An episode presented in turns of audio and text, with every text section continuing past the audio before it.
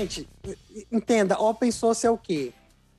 É um monte de ceramoninho que decidiu fazer parte do, do projeto. É disponível para qualquer pessoa fazer. Minha mãe, se ela abrir o computador e quiser fazer ali alguma coisa, ela faz. Não tem problema nenhum com relação a isso.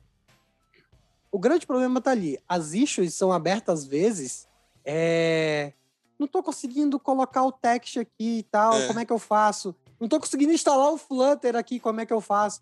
Não são issues, assim, com o nome, não são problemas, entendeu? Do Flutter ali. Óbvio que tem um, outros problemas ali, tem um outro problema que eles, eles passam por uma triagem e eles consertam. Alguns outros problemas ali é, sérios, eles são, eles são atendidos na hora. Então, a triagem é, é, é feita pela comunidade. Existem pessoas específicas, obviamente, que, que tagueiam ali, mas a própria comunidade faz essa triagem. E, e, e podem fechar, ali fechar não podem, mas pode taguear ali como uma é, uma issue ali que é mais uma pergunta, é, pode dizer que isso não é um problema de verdade.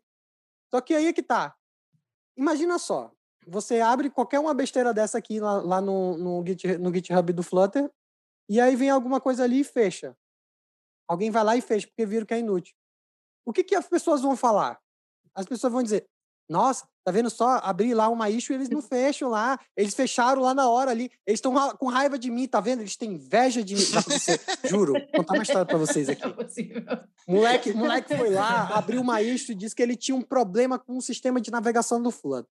O sistema de navegação do Flutter estava acabado, estava cagado e ele sabia a correção. Ele chegou a fazer um pull request e a equipe do, do Flutter não o respondeu. Essa está aberta até hoje. Mas eu tô por dentro, eu sei o que aconteceu ali. A mudança não é nada, não existia nada. Aquilo tudo aconteceu ali porque ele queria ter algum atrito com o pessoal do Flutter, algum motivo para fazer qualquer coisa, inventou um problema, resolveu o problema que ele inventou, lançou um package e fez, e fez assim. Mentira. E fez aparecer lá. Então tem muita coisa ali acontecendo. Então eles não podem simplesmente fechar. Isso gera, abre um monte de coisa ali. Então, é, você tem 9 mil issues que não são 9 mil issues, entendeu?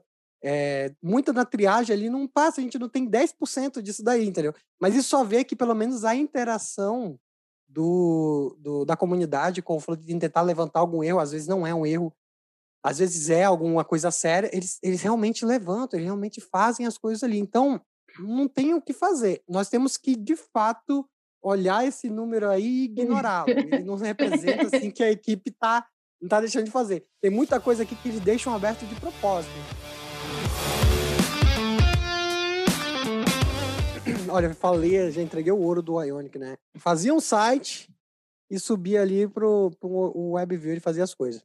Então, é óbvio que tinha muito mais coisa, conexão com câmera nativa, que fazia através por, por callback ali, comunicação direta do, JavaScript pro, pro, pros nativos.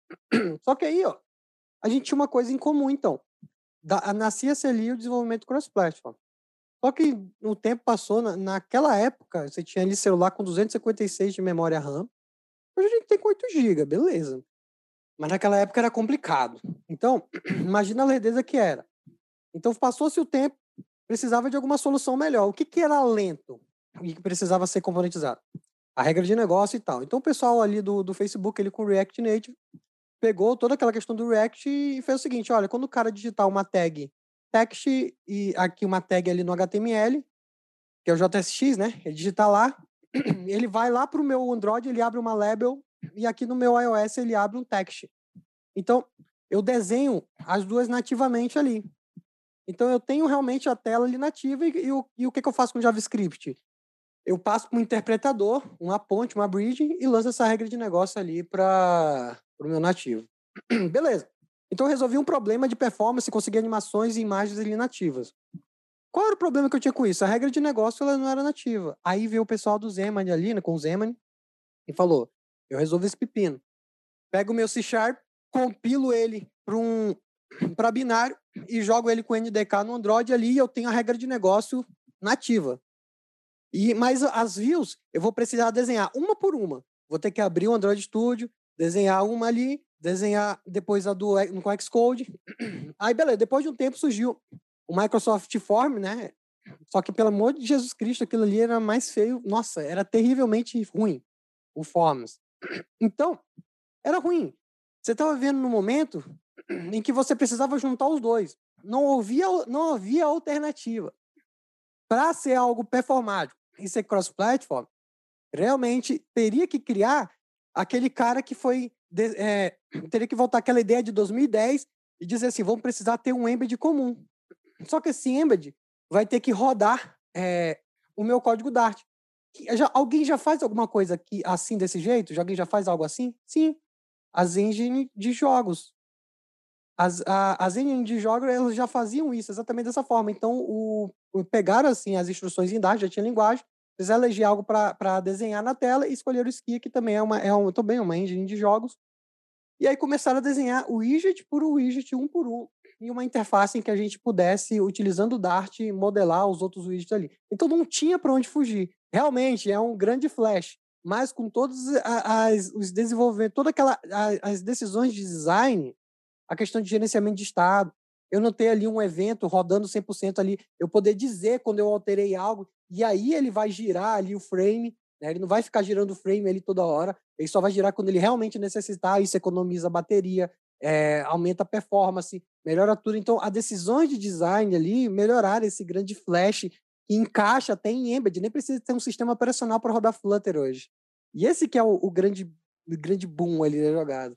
E realmente é um negócio que está pegando e, e, vai virar tendência. Você vê aí, já falei Jetpack Compose, já falei é, é, UI, né? MyWeave ainda aí ano que vem. Todo mundo seguindo essa mesma ideia aí que o Flutter trouxe. Flutter é o Java do século XXI. Boa.